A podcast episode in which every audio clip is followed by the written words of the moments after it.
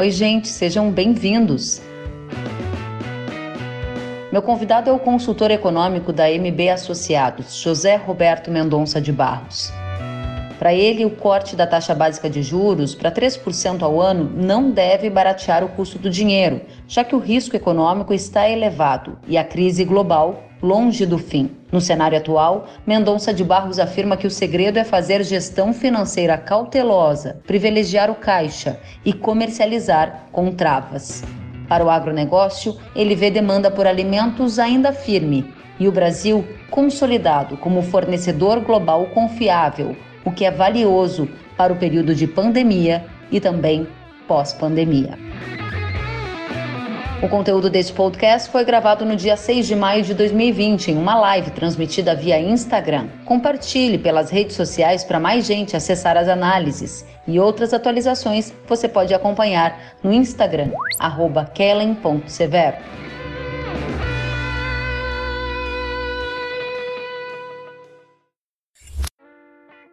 Eu quero dizer para todo mundo que o Zé Roberto fez o Instagram especialmente para falar com a nossa audiência hoje e nós estamos muito contentes e nos sentimos privilegiados com a sua presença. Seja bem-vindo.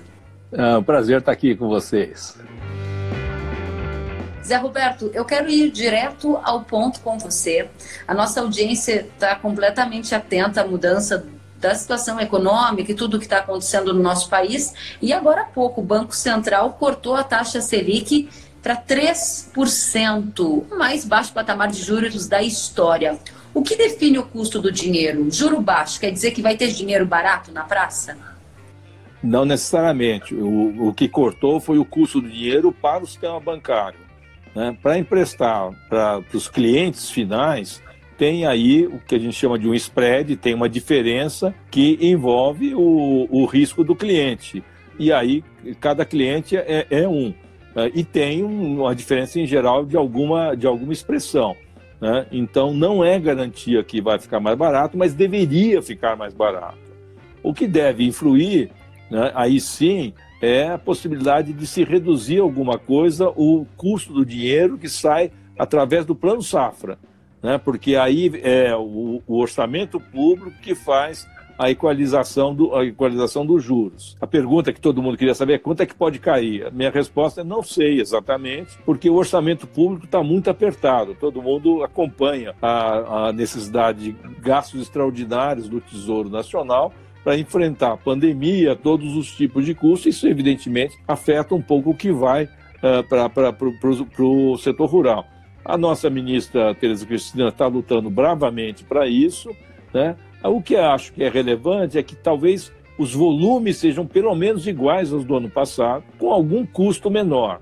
E o que vai ser mais favorável também, ah, porque tem certas inovações, é o, o custo do dinheiro na área livre para os clientes maiores, através daquelas captações, dos CRAS, desse tipo de coisa. Então, eu esperaria que tivesse uma liquidez maior nessa rodada de sapo. Entretanto, a, a, a sugestão de quem acompanha esses mercados há muitos e muitos anos é que é preciso ser cauteloso. Em crise, o país está numa recessão danada, o sistema bancário fica muito cauteloso, então é hora de ter uh, uma, uma, situação financeira mais robusta possível.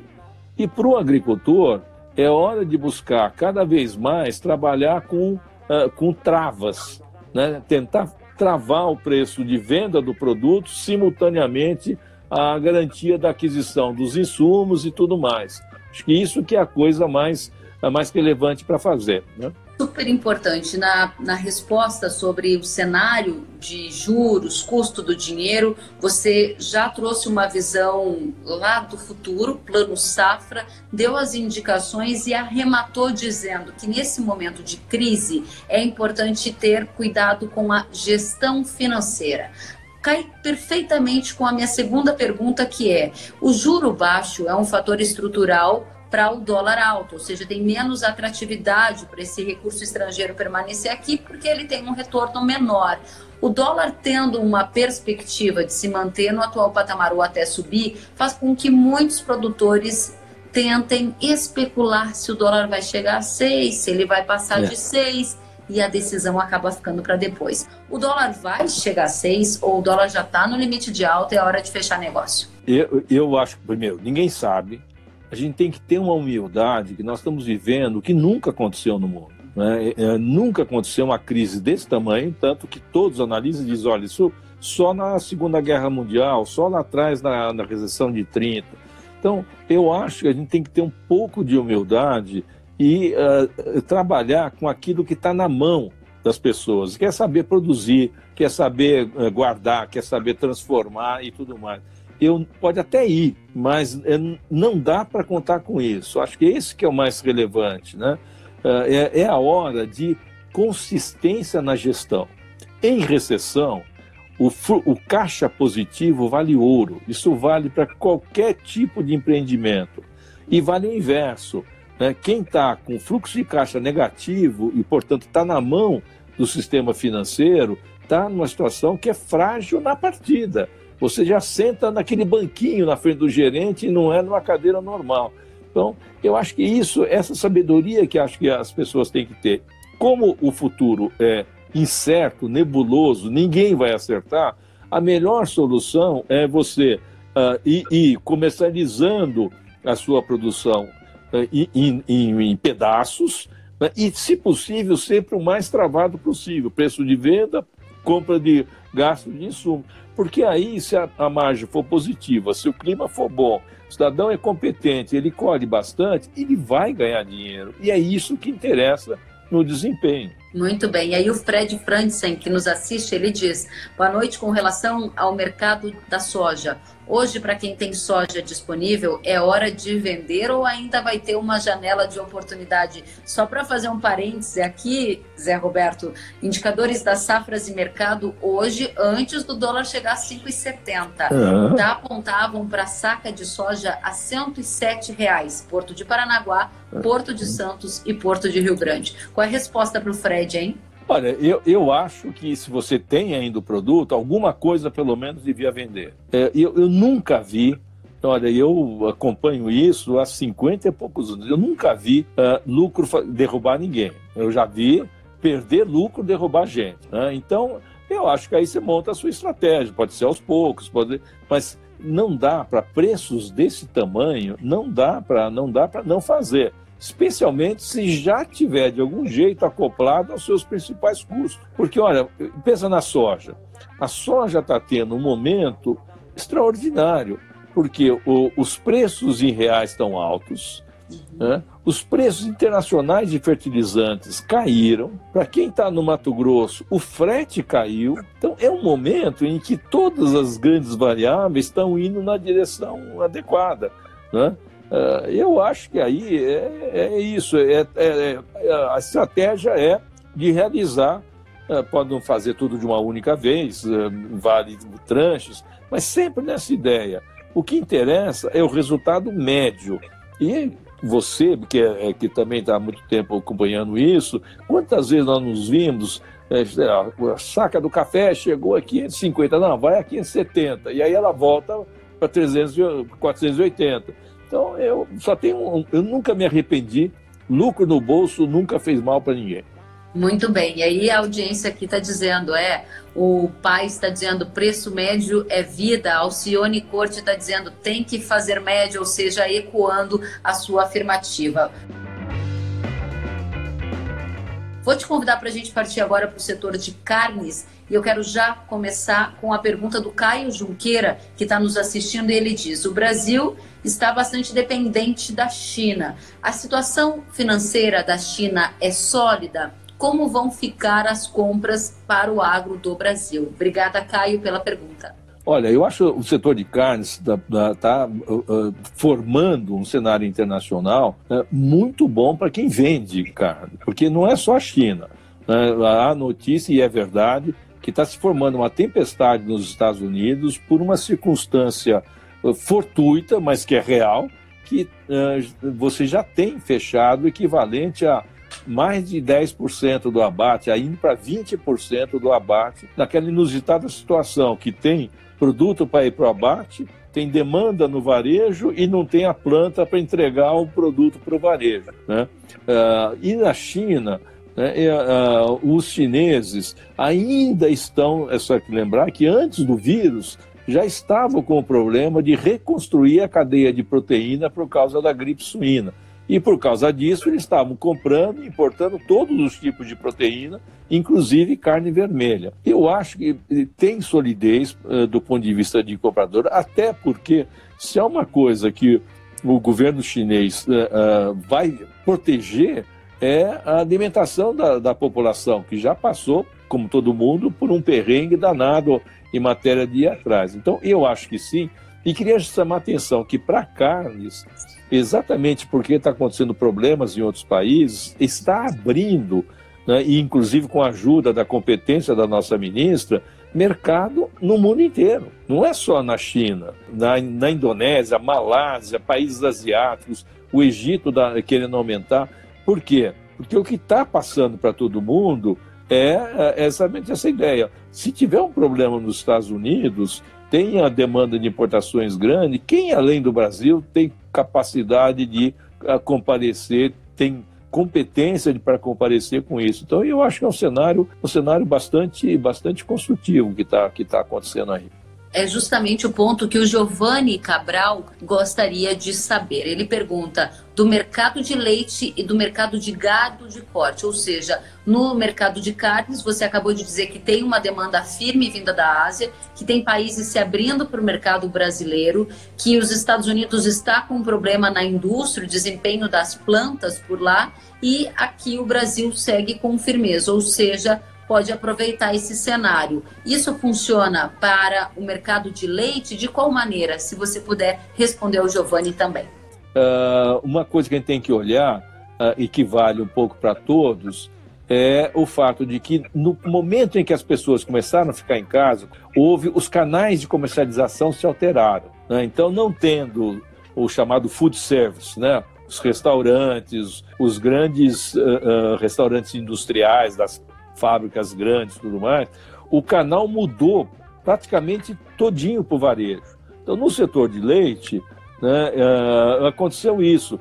Né? A hora que fecha uh, os restaurantes, as pizzarias, uma parte do consumo de queijo através da, da uh, parou de repente. Então, muitos laticínios acabaram sobrando com leite fluido porque não tinha demanda do queijo para aquilo. Até reorganizar os canais, os preços sofrem um pouco e tudo mais. Né?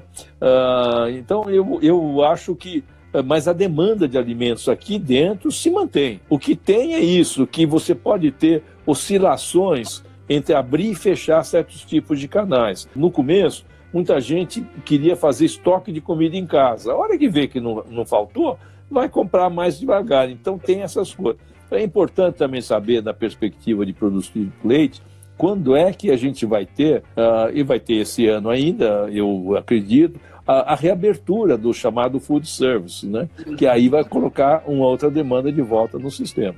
Muito interessante. É justamente a pergunta do Luiz Arcelo, nesse cenário para qual direção está caminhando o leite. Você já respondeu em parte aqui ao Luiz e deixou aí um gancho para uma próxima pergunta, que é: a crise está longe do fim, porque à medida que a economia voltar a, a, acontecer, né, de sair dessa paralisia, a gente volta a ter esses canais de consumo que estão, de uma certa forma, impactando nesse mercado de leite. A crise está longe do fim?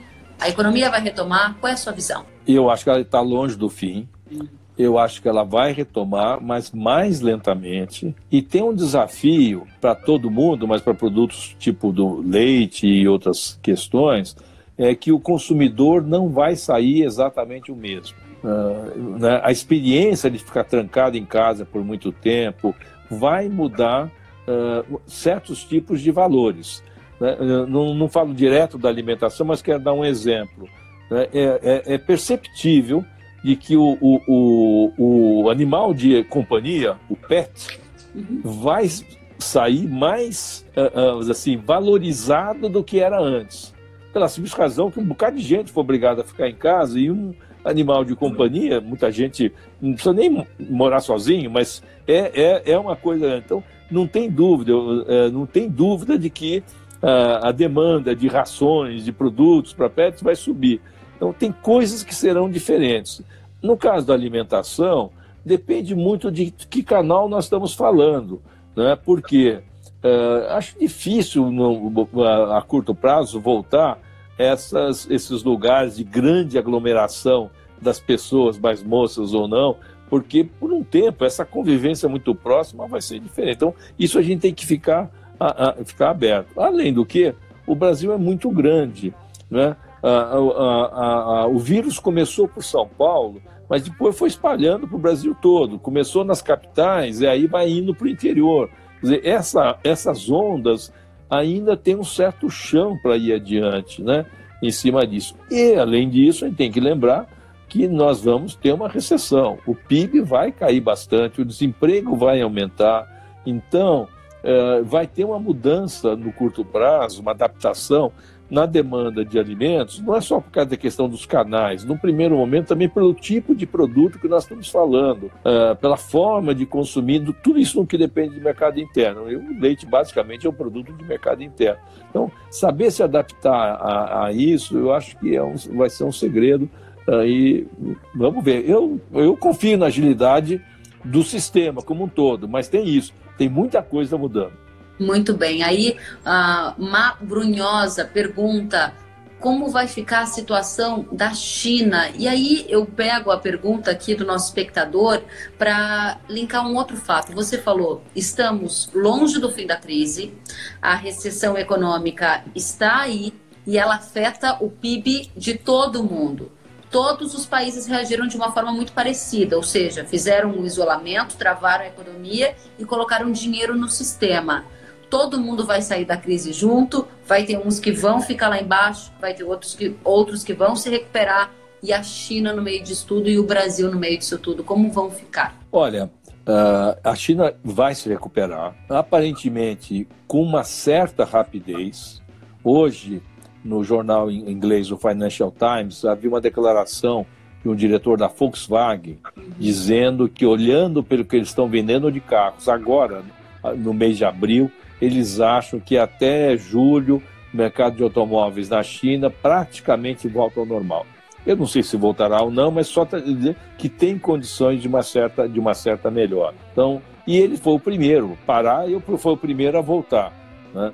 Então, eu acho que eh, eh, existirão essas voltas, mas depende cada aí tem, tem a, a, característica de cada país.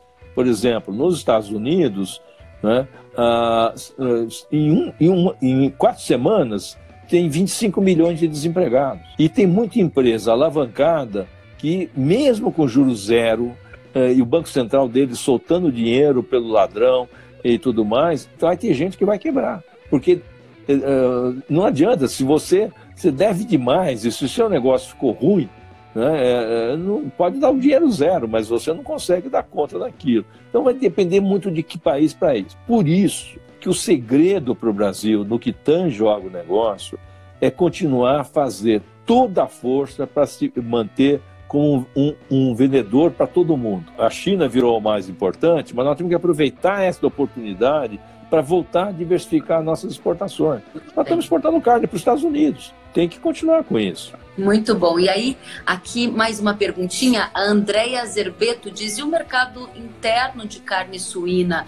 Ou seja, a gente tem o fator peste suína africana, que você mencionou, que gerou um gap no mercado global, gerou oportunidade para o mercado suínos, mas agora o mercado suíno está passando por algum desafio mais acentuado em função do consumo interno.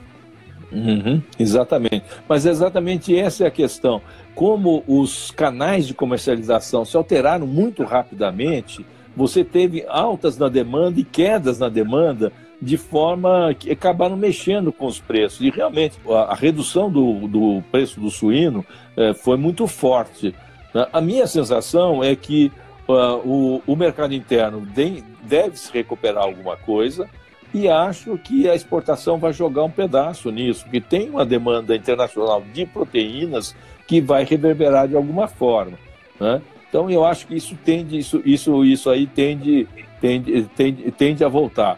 Né? Mas, de novo, os canais de comercialização estão tão diversos e a hora que voltar a abrir restaurante vai mudar de novo. Então é difícil ajustar para isso. Legal. A Silvia Camacho pergunta: como o senhor vê o setor de etanol de milho? E eu pego carona na pergunta da Silvia. Obrigada, Silvia, para te perguntar também como vai ficar o mercado norte-americano. Se essa queda no preço do milho, que está num dos mais baixos patamares na Bolsa de Chicago em 14 anos, pode fazer com que parte dos americanos eventualmente migrem para mais área de soja. Explica para a gente o que você está vendo nesse cenário. É, lá também é razoavelmente incerto, mas o que é verdade né, é que é, se usa mais de 100 milhões de toneladas de milho para virar etanol. E o setor está atrapalhado mesmo.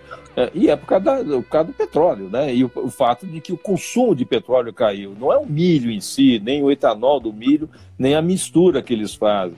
É que o país que mais consome petróleo no mundo está em casa e não tem esse consumo. Então tende a melhorar alguma coisa. Aparentemente o plantio tá, lá está indo bastante bastante bem, mas o problema não é o etanol do milho, o problema é o petróleo, a volta ou não do petróleo, do consumo de petróleo. À medida que for abrindo a economia americana, alguma coisa volta, porque os carros começam a andar, esse tipo de coisa.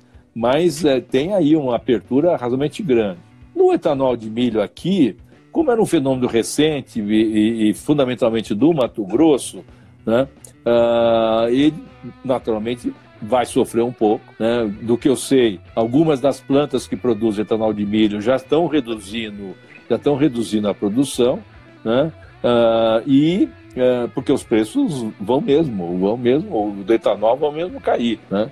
Uh, então, e também aqui como lá, depende muito menos do milho e muito mais do consumo de petróleo, né? Que está meio parado, né? E e, e, foi o setor que mais sofreu, né? Etanol, todo o agronegócio foi o tranco maior. Né? Por quê? Porque o açúcar não está brilhante, está né? Tá um pouco mais sustentado, porque a, Índia está exportando menos, etc.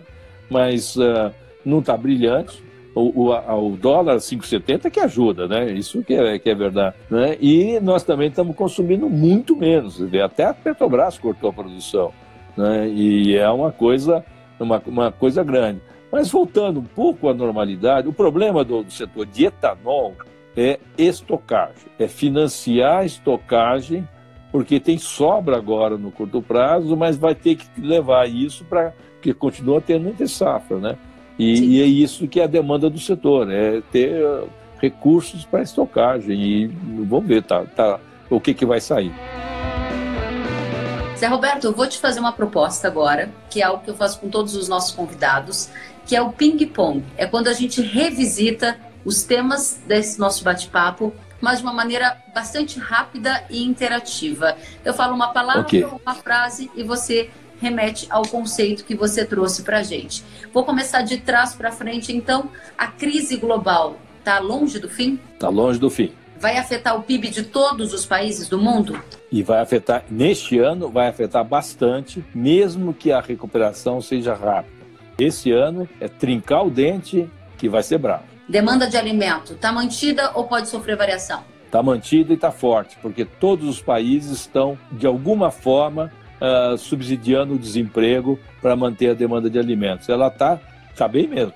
Como vai ser o desempenho do agro brasileiro nesse momento e pós-pandemia? Qual a marca que fica? A marca que fica é resistência e competência na recessão de 2015 16, o único setor que cresceu foi o agronegócio. Só o agronegócio cresceu. Isso diz alguma coisa, que é essa competência de resistência, eficiência, velocidade e competência. Taxa Selic é 3%, um dos mais baixos patamares da história.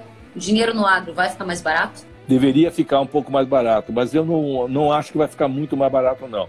Por isso que a gestão cautelosa financeira continua sendo eu acho o melhor, o melhor conselho que alguém pode dar. O dólar chegou a 5,72 no futuro hoje. Muitos perguntam Isso. se vai a 6. O dólar vai a 6? Não dá para dizer, mas pode ir. Depende muito de crise política, depende muito dessas novidades. Uh, uh, pode vir a ser, mas eu não contaria com isso, porque isso, isso é, aí é risco mesmo, aí jogar moeda, tá certo? E agora é bate-bola, carne, mercado para cima ou para baixo? O mercado é para cima. Milho para cima ou para baixo? Uh, eu acho que é de lado. E a soja? A soja é para cima. Olha, esse bate-bola aqui é só quem sabe que consegue realmente responder nessa rapidez e com essa profundidade. Quero muito agradecer a você, José Roberto Mendonça de Barros. Muito nos honra com a sua companhia, um dos economistas mais respeitados e reconhecidos do Brasil. Obrigada pelo seu tempo, pela humildade, pela disposição em atender a nossa audiência e eu espero que a gente possa levar essa mensagem ainda mais longe porque tem muito para a gente aprender com você. Muito obrigada e fica o espaço aberto para suas considerações. Não, o prazer foi meu. Eu peço desculpas pela falha da internet no começo, Imagina, mas mostra que na vida não é só o agronegócio, os economistas e jornalistas têm que perseverar também. Né? A gente tem que, ter, tem que, tem que perseverar. Exatamente, é isso aí. Mas foi, foi um prazer, obrigado. Que bacana, eu quero agradecer a Alessandra Boton, que está aí dizendo que foi excelente o conteúdo, Ricardo Pulsato, parabéns pela live, Roberto Agro dizendo também parabéns, o Pais dizendo grande MB, grato pelo conhecimento passado e vários dos nossos espectadores aplaudindo e agradecendo pela sua presença. Muito obrigada, José Roberto Mendonça de Barros, uma ótima noite, bom descanso para você e se cuide. É, obrigado, um beijo para todos, boa noite e até uma próxima.